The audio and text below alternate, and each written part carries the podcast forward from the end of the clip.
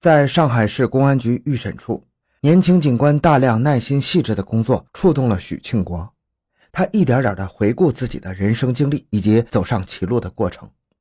许庆国出生于七十年代初，还在文革未结束的动乱年月。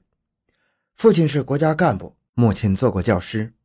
许庆国是家里的老小，上面有两个姐姐。小儿子十分讨父母的喜爱，两个姐姐也很宠他。从小养成了他自傲、逞强、内向的性格。小时候在学校念书，他想要别人的东西，一定要得到手；别人想要动他的，门儿也没有。许庆国的母亲与韩国亲戚来往很多，所以他会讲韩语。后来又学会日语，他的少年青年时期可谓是不愁温饱，一帆风顺。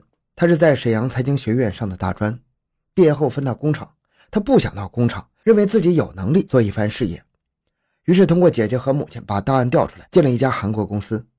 像他这样性格的人，很难在外国公司胜任愉快。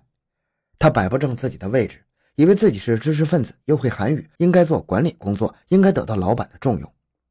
其实他在韩国老板眼里就是一个打工仔，与其余许许多多的打工仔没什么两样。干你就好好干，不干你就滚蛋。于是他自尊心受挫，此处不留爷，自有留爷处。于是爷不干，走了。往下的一家公司老板还不如前一家，工头甚至开口骂他，骂别人也就罢了，只看表情听不慌，可是骂他，他听进心里，怒火中烧啊！士可杀不可辱，又一次拜拜了。再三再四，一次比一次糟糕，一次次被老板炒。无论是哪个国家，哪一国的老板都不可能喜欢雇佣三天两头就跳槽的员工啊！此时的他还不自省，而一味的抱怨社会对他不公。他参加过一次某国家的招公务员，据说他成绩还行，可是被别人走后门顶了。许庆国后来到了一家日本人在常州开的鞋业公司，这家公司老板之所以雇佣他，是看上了他会两种语言，韩语和日语。这家公司中层管理人员不少是韩国人，日本老板要许庆国混在他们中间，听他们讲什么，然后向日本老板汇报。这是一个带有屈辱性的工作。许庆国一开始还是接受了。一个人在生存困难的情况下是会忍受屈辱的。他想，我可以说没听见什么，或者瞎编点内容告诉老板。这段时间，许庆国为了业务经常跑上海，跑虹桥机场。他熟悉了韩国班机抵沪的情况，也了解了机场附近的宾馆与交通。这期间，他喜欢上一位常州女孩。原来他在沈阳交过一位女朋友，带到家里去过。父母亲很是中意，他也打算有了一笔钱就结婚。可能在常州举目无亲的缘故，也可能是因为自己个矮，在人高马大的北方姑娘面前总感压力。所以一看见这位柔情似水的江南女孩娟儿，他动心动情了。娟儿也喜欢许庆国的书生气，觉得他人内向不油滑，能到这么远的地方打天下，有本事。在这个常州女孩眼里，许庆国是挺拔的男子汉，可依可靠，这让许庆国自尊心受用啊。他们很快就好了起来。许庆国把自己的选择告诉家里，不要沈阳姑娘，要常州女孩。家里不同意，连见也没见过的女孩，谁知道是什么人呢？许庆国想，不同意也没关系，那边先冷着，这边先热着，反正公司的薪水够用，家里也管不着我。但是好景不长，日本老板还没来得及责备许庆国的敷衍，而中层的韩国人发现了许的特殊任务，这不就是特务吗？撕破脸大闹一场之后，许庆国在常州公司无立足之地，日本老板宁可开罪他一个人，也不愿开罪那么多韩国人。许庆国又一次拜拜了。那是在一九九四年四月。往后的半年之内，他一直没有正当工作。那个常州女孩不久也调到了海口一家宾馆总机做了接线员。当年四月，他下云南向张某人提出购枪，五月打电话给张某问枪搞到没有。这期间，他试着自己做生意，终因为缺启动资金一事无成。他曾想拉人入伙，可是他一文不名，没有阅历，没有社会信誉，没有银行贷款，谁又会和他一起做呢？而这时，他梦寐以求的是自己能有一大笔钱。因为思念，也因为学着做橡胶生意，许庆国带着向姐姐要来的四五千块钱到海口找常州女孩娟儿海南经济特区经过国家的宏观经济调控，房地产、股票等前一段火爆的惊人的买卖已经不那么好做了。一些土地征用了，没钱盖房，长满青草；一些高楼因为资金短缺无法封顶。一九九三年底，杨浦封关，并未吸引想象中的那么多的外来企业前来，投资者大多做短线、餐饮业、旅游以及三来一补企业。但是物价仍高居全国之上，一碗普通的稀饭要六到八块钱。原本困惑的许庆国到了海南更加迷茫了。花花世界在这里谈情说爱是要钱的，总得请女朋友喝杯咖啡吧？喝完了，女朋友掏钱买单，那滋味像咽下去的苦咖啡一样苦涩呀。做生意得开口，人家就问你有多少钱，钱少了都不行，那别说没钱了，带在身上的那点钱就像大太阳底下的湿衣服，不到半个时辰就干了，只够请一顿像样的饭。往后一应开销都得女朋友支付，许庆国的脸色变得越来越冷峻，越来越难看了。有一天，女朋友娟对他说：“听说云南那边橡胶便宜，不知道那边看看。”许庆国听出这是逐客的话音呢。也许是他多心，自己这么一副两手空空立不起来的样子，人家就算不轰，自己还有脸住下去吗？一九九四年十一月，他来到云南德宏，找到张某，又一次提出要买枪。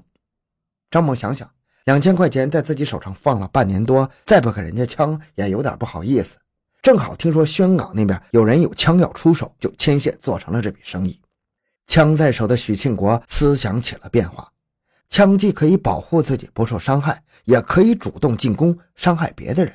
有枪在手，他无法乘坐飞机。他十一月十六日离开德宏，三天后到了昆明，原想搞到北京的火车票，从北京回沈阳，可是他买到了一张上海的火车票。坐在火车上，他就开始盘算：有枪在手，总归干不了什么好事啊。去上海也好，他在上海没亲戚，做了事没人认识他，做完就走。到了上海，他选择机场附近的一家招待所住下了。这时他已经把目标选中了韩国班机下来的旅客，在他心中，韩国人有钱又会韩语，好搭讪。当晚的住宿情况，由于管辖原因，八零三没有调上来，而他在云南那边，因为住个体旅馆，也没能查到。第二天，他退了房，把简单行李存在了机场，就去虹桥接机。他一眼就瞄上了李向凤。第一是看李向有钱的样子，第二，许庆国后来对预审员说：“看着李年轻，年轻人一般怕死，把枪掏出来，他就会给钱的。”当他听到接机的裘小姐对司机说出住宿宾馆的名字时，就打了一辆车到那家宾馆旁边饭店下了车，步行到了李向凤的住宿地。他此时已经计划好，万一事后警方查起来，司机会是第一个出卖他的人。因此，他不是一步到位，而是用了障眼法，在此处下车到彼地作案。再往后的全部过程与现场勘查结论几乎完全一样。许庆国后来说，开始向李兴凤要钱，李很轻蔑地掏出一美元给他，让他离开。他被激怒了，他拿出枪猛砸李向凤的头顶，把李砸晕后，用胶带纸捆住他的手脚和嘴巴。正翻东西的时候，没想到李香凤突然醒过来，挣脱胶带纸，又是打电话，又是砸玻璃报警。许庆国终于扣响了手枪扳机，实在是手臭。六发子弹出膛，只中了两发，一发打中李香凤耳部，一发击中心脏致死。其余四发有两发是臭弹，有两发干脆从枪膛里掉了出来。这个时候他就杀红了眼了，头晕目眩的，用袖子把里的东西划了进塑料袋，装上相机，拎起密码箱就出了幺四零八房间。房间对面就是消防楼梯。他推开消防门，朝楼下走，走了两层，终于因为体力消耗太大，心慌的很，走不下去了。用脱了手套的手推开了十二层消防门，又进了楼层，又从楼梯电梯下到底楼。他出了宾馆，打了一辆车，先到机场存包处把自己的行李取出，又坐车到了火车站附近的某宾馆。往下的一切活动就如警方判断的一样了。他对预审员说：“他觉得这个案子做得很不值啊。”根本就没有得到他需要做生意的资金呢，只有不到两千块钱的人民币。他后来到了烟台一家韩资公司做事，身上的毛病倒是改了不少，成为管理操作工的一个小工头。听人议论起上海一个韩国人被害的事情，心里很害怕。过了很久，看没事以为真的没事了。一九九五年给张德宏打电话，说是要子弹，其实也是打听一下警察有没有查问。他当时想做就做大，真的发了财，再报答被害人的父母。也可以报答自己的父母。他说他其实一直都不安心，李向凤临死之前的样子太可怕了。后来他都不敢同别人一床睡觉。他让预审员帮着打听一下李向凤父母有几个孩子，如果他还能出去的话，他去给李向凤父母做儿子、做孙子，什么都行，只要能补偿。听预审员讲，许庆国的父母和姐姐都到上海来，没提什么要求，只希望预审员转告儿子要好好坦白，配合政府。问问他身体好吧，心情好吧。往后的日子如果能见面，他们还来；如果见不到，就不来了。话你们传到就行了。预审员对记者说：“见面的机会就看是否公审了。”但我们现在不方便对他们讲任何话，只把他们的话转告给许庆国。许庆国说：“谢谢。”可怜天下父母心呐！一九九六年十月二十四日，许庆国被上海市第一中级人民法院一审判处死刑。十二月十日，二十五岁的许庆国被执行死刑。好，这个案子就讲到这里。小东的个人微信号六五七六二六六，感谢您的收听，咱们下期再见。